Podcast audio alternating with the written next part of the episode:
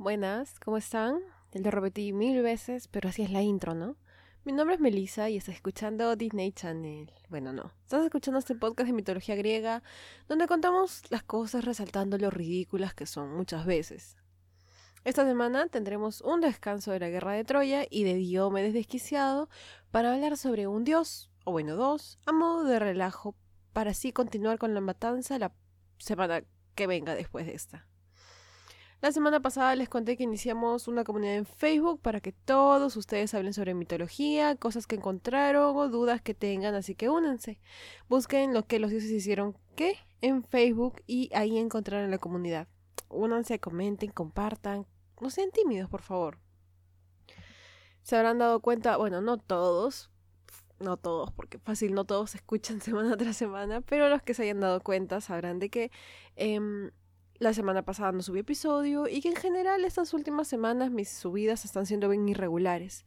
Siempre aviso en Instagram si es que no subiré episodios y es que el mundo ahora es muy angustiante y no sé con qué tanta frecuencia pueda subir los episodios. Hablé de esto hace poco en Instagram y varios me, me escribieron, todos siempre me dan su apoyo y les agradezco un montón por eso pero muchos me dijeron de que escucharme les, les, les ayuda, les distrae. Y eso me motiva muchísimo. O sea, me hace sentir como que, wow, entonces no es algo tan inútil lo que hago, ¿no? Em, pero de todas formas quería comunicarles que a veces se me dificulta más de lo normal hacer esos episodios. Así que vienen, si vienen un viernes y no hay episodio nuevo, ya saben por qué. Probablemente lo diga antes en Instagram de todas formas, así que síganme ahí. Esta semana vamos a hablar de Hermes, el dios mensajero. Aparecen muchas historias, pero no hemos hablado de la profundidad, así que eso toca hacer hoy. Empecemos.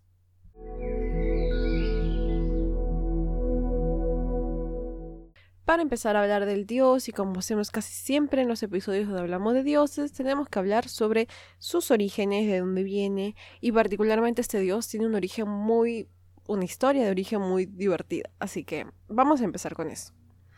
Hermes será el hijo de nada más y nada menos Zeus. ¿Quién se lo imaginaba? ¿Se le veían venir? Casi no tiene hijos él. Bueno, es hijo de Zeus y Maya. Maya es una de las llamadas Pleiades, que son hijas de Atlas y Pleione. Las Pleiades eran descritas como hermosas, como todas las que son descritas en la mitología griega, creo y las Pleiades fueron siete, a pesar de que Atlas y Pleiade tuvieron más hijas. Al parecer, Zeus estuvo pretendiendo a varias de estas hijas. Tengo un folleto sobre Atlas, porque me han pedido que hable sobre Atlas, Atalanta y esas historias, y lo voy a hacer, lo prometo. Eh, por cierto, bueno, eso hablaré después, pero yo lo, todos los pedidos que me hacen, este episodio es pedido de alguien de Carlos, que me escribe por correo desde hace tiempo.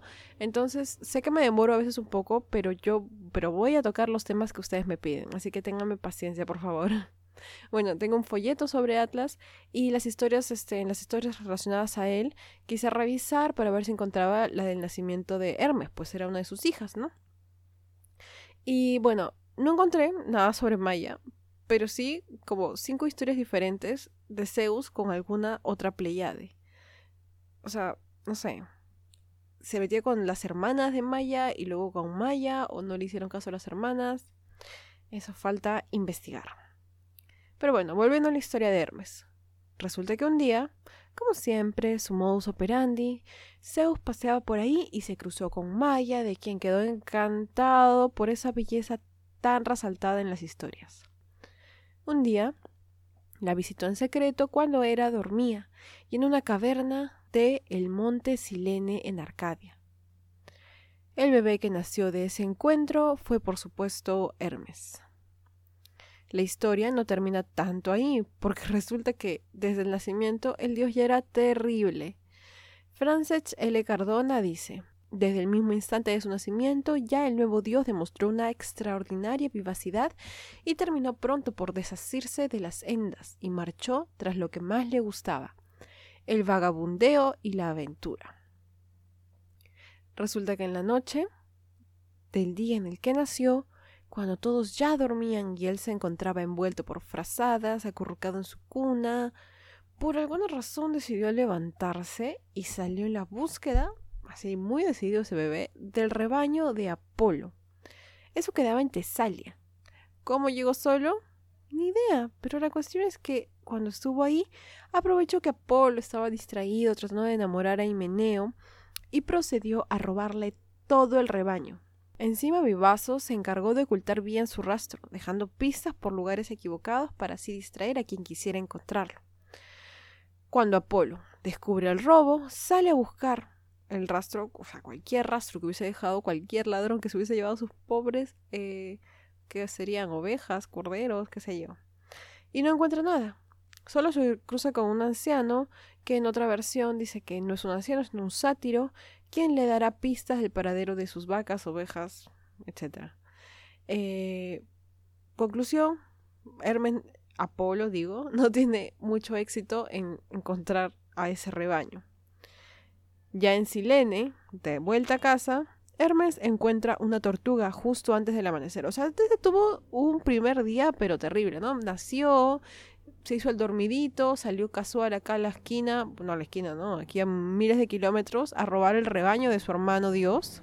Cubrió las pistas que estaba dejando, amenazó por ahí a un viejito que no dijera nada, luego regresó a Silene y encontró una, em, un caparazón de una tortuga y con este caparazón y unos intestinos de no sé qué animal, ah, creo que sacrificó algunos de, del rebaño de Hermes, de Apolo, digo, lo siento.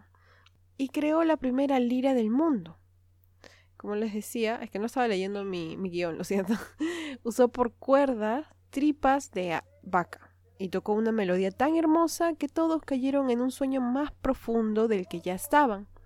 Así, el dios bebé subió a su cuna para dormir después de tan agotadora noche. Cuando todos despertaron más tarde ese día, se encontraron con Apolo furibundo. Recordamos que Apolo es el que está detrás del ya famoso eh, oráculo de Delfos, así que sus habilidades adivinadoras no deberían resultar sorpresa para nadie. Apolo había descubierto toda la verdad sobre ese bebé y estaba en su casa para quejarse con su madre. Maya escucha las quejas del dios y en verdad le parecía poco probable que fuera cierto. O sea, míralo, es un bebé, está dormidito, ¿cómo va a hacer todas esas cosas? Es un bebé, toda la noche ha estado así jatazo. Apolo ya no podía más con la rabia, sobre todo porque él había visto dos cueros secando afuera del lugar en donde estaban, obviamente proveniente de los animales de su rebaño. Esto lo escribí la semana pasada, pues porque sí iba a ser sobre ese episodio, pero no lo terminé. Pero he olvidado de eso. O sea, no solamente, bueno, quién sabe por alguna de sus habilidades eh, adivinadoras supo que fue Hermes quien robó su rebaño, pero llega y encuentra ahí, se imaginan dos pieles de vaca secándose al sol, así para hacerlo cuero. o sea, no solamente le robó, este, hizo una lira, caminó desde Tesalia hasta Silene, sino que encima se tomó el tiempo de despellejar a una pobre vaca para hacer cuero. ¿Qué, qué, qué, qué, querías hacer? ¿Qué querías hacer, Hermes? Por favor, acabas, tenés un día de nacido, contrólate. Bueno, entonces después de haber acusado a Maya y haber sido negado porque como un bebé va a hacer todas esas cosas, estás loco, Apolo. Apolo ya no sabía qué más hacer, ya, ya estaba así harto y decide acusarlo frente a su padre, a Zeus. Mala suerte porque Zeus, igual que Maya, no le creía nada. ¿Su hijo acaba de nacer y ya es ladrón? Sí. No, no es posible, decía, no es posible. Pero después de escuchar el discurso de Hermes, que en verdad no sé si ya se hizo adulto, si fue un bebé que hablaba todo este tiempo. Con solo oírlo, Zeus supo la verdad y le ordenó que regresara el rebaño. Ya sea porque tenía un tono muy burlón o porque se reía mientras lo contaba, pero Zeus supo notar en ese mismo instante que Apolo no estaba mintiendo, ¿no? Una vez que ya había sido atrapado, no le quedó otra que aceptar su culpa, y a modo de aligerar la situación le ofreció a Apolo la lira, la cual se convertirá desde ese momento en el instrumento principal del dios. Desde entonces, todo fue paz en la familia feliz. Hermes junto a Apolo serán conocidos como los hijos preferidos de Zeus y estarán siempre a su lado. Además, debido a esta historia con el ganado, Hermes fue convertido en un dios de los ladrones y también de los comerciantes.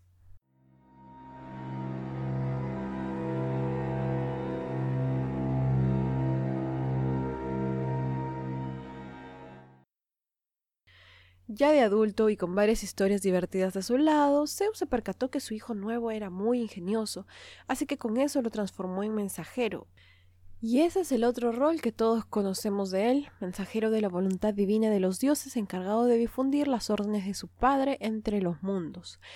Por eso, y porque muchas veces tenía que convencer a la gente, se le reconoció también grande elocuencia y le fue atribuida la invención del alfabeto y del lenguaje.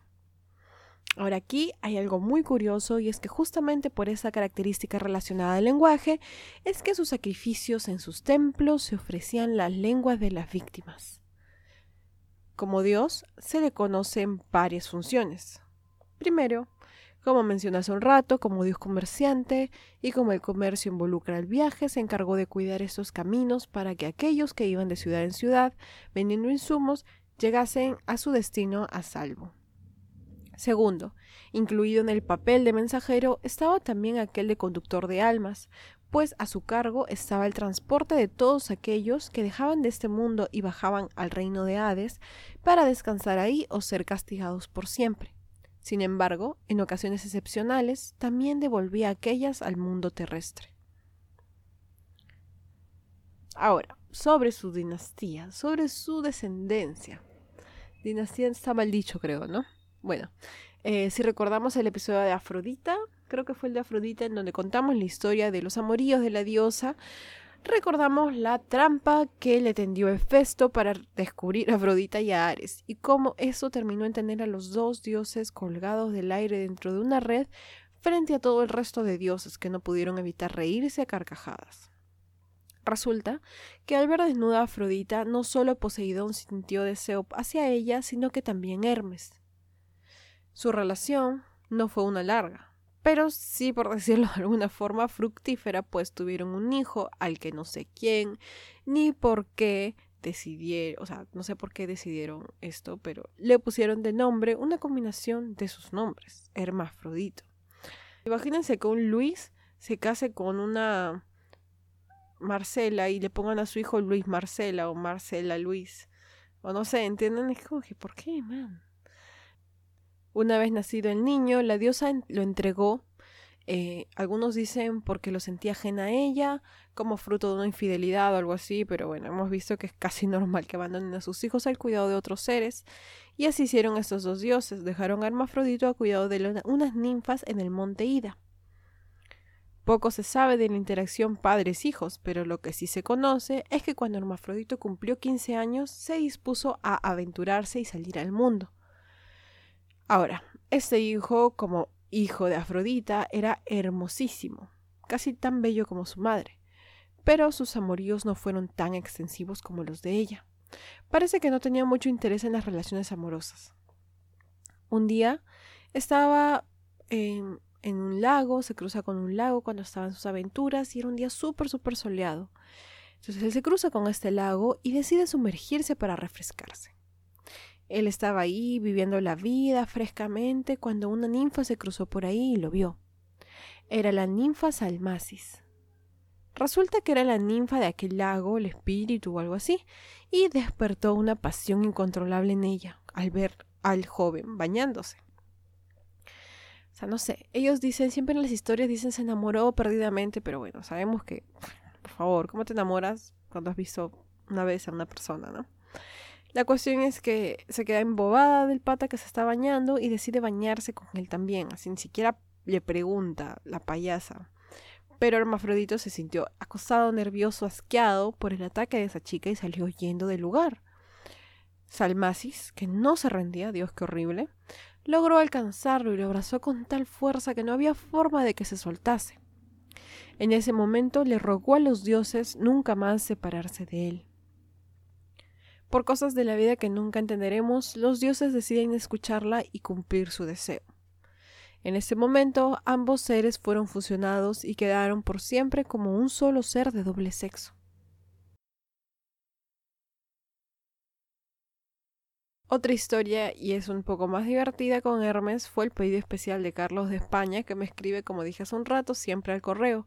En verdad, todo el episodio, como dije, es pedido suyo y esta historia en particular quisiera que pudiera ser más larga, pero no encontré más bibliografía de ella, a excepción de un par de párrafos que mencionan nada más el evento, ¿no?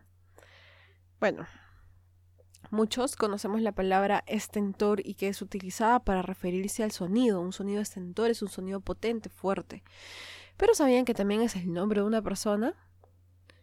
Relacionándolo a los episodios anteriores, Estentor era uno de los mensajeros de las tropas griegas durante la guerra de Troya.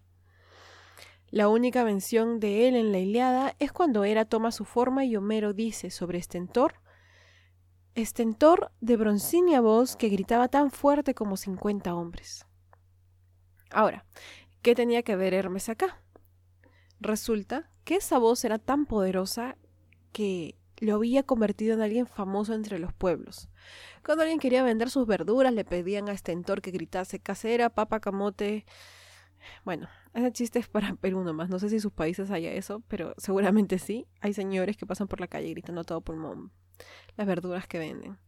Eh, por mi casa venden choclo, digo maíz, eh, cinco soles, ocho choclos, que es súper barato. Pero hace tiempo no veo al señor, ojalá esté bien. Bueno, así era este entorno, tenía una voz súper potente. Era un mensajero y sí, pues se hizo súper conocido, tan conocido que el mismo Hermes escuchó. ¿Cómo que alguien tiene una voz más potente que yo? ¿Otro mensajero más famoso que yo? Ah, no, no, no, eso no te lo permito. Así que, como todo Dios que el ego lo carcome no soporta comparaciones con humanos, Hermes busca a Estenor y lo reta a un duelo. No, no de espadas, no de lanzas. No, un duelo de gritos. Así es. Cosas que pasan en la mitología, ¿no? Bueno, Así empieza el concurso, yo imagino que habrá sido algo como que, mira, yo voy a gritar y tú vas a tener que gritar más fuerte que yo, y luego yo más fuerte que tú, y así. Así que empieza Stentor y empieza a gritar, Hermes, tu mamá. No, mentira. No hacemos chistes con mamás. A ver, hablemos un rato sobre esto. Qué normalizado está meter a la mamá en cosas que no tienen nada que ver, ¿no?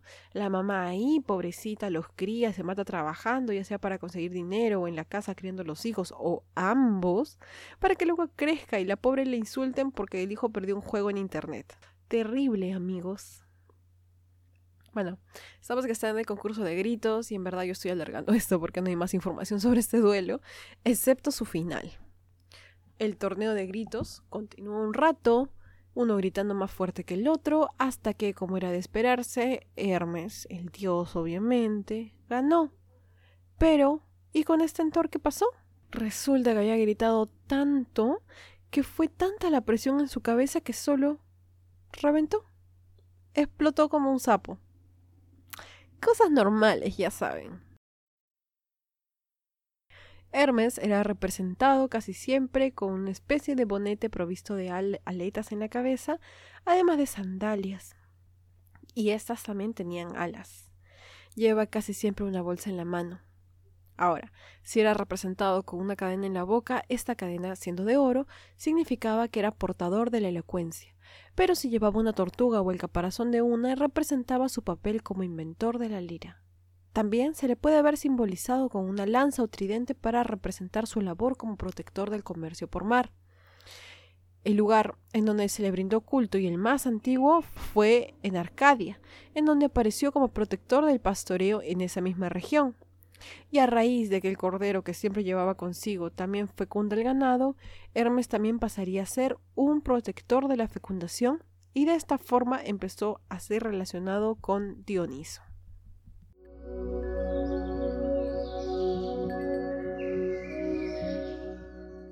Ahora, como les mencioné hace un rato, hablando de mensajeros divinos y como la información de Hermes era tan escasa, tenía que hablar de alguien más.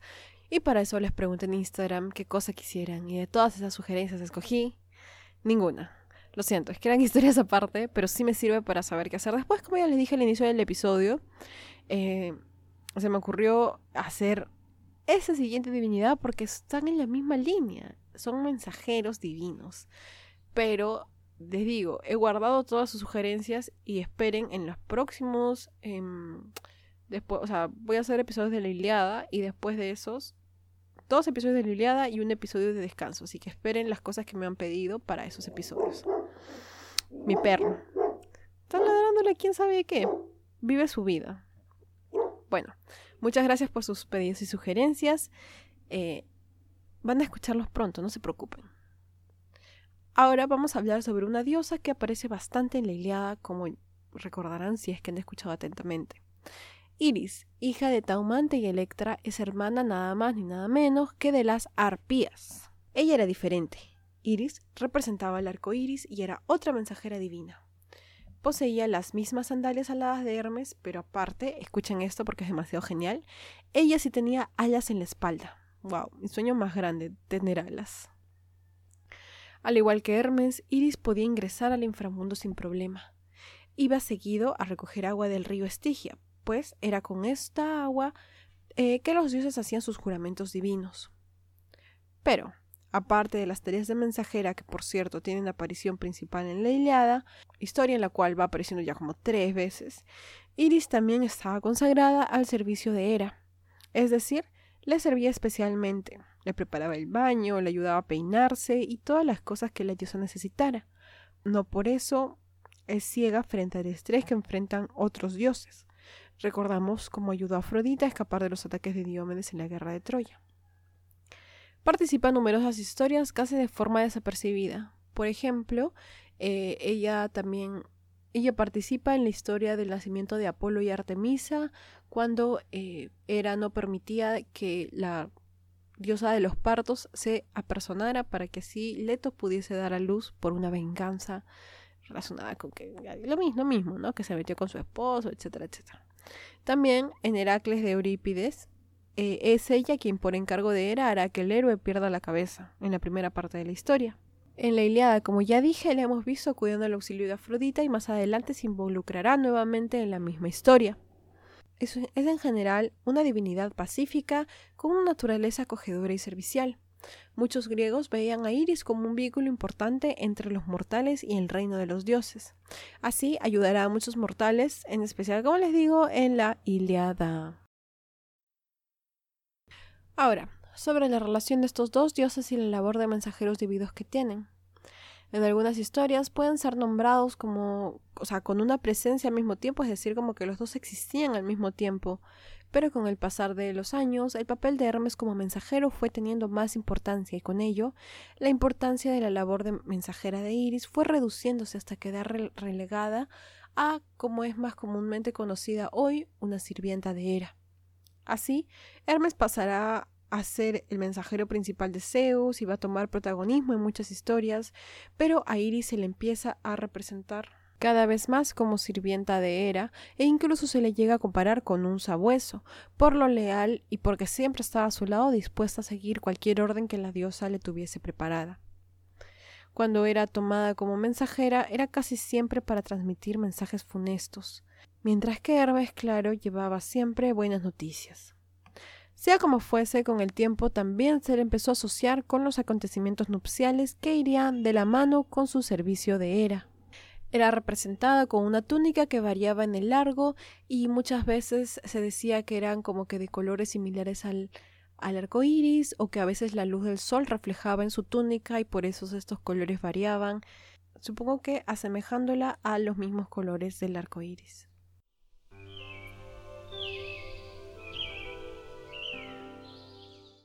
Eso es todo por el episodio de hoy. No sé si ha sido corto, lo siento. Eh, ya les conté qué pasa. Pero voy a tratar de subir episodios. Tengo un episodio guardado que grabé con mi abuelo, pero lo grabé con mi celular. Entonces eh, el audio no es el mejor y estoy tratando de ahí arreglarlo para que no sea tan feo. O sea, no es feo, solamente que es distinto a lo que estoy ya acostumbrada, ¿no? Entonces estoy tratando de que se escuche lo mejor posible. Así que voy a trabajar en eso ahora y probablemente a mitad de la semana lo pueda subir. Muchas gracias por escuchar todavía y espero que esté muy, muy, muy, muy bien. Cuídense un montón. Chao.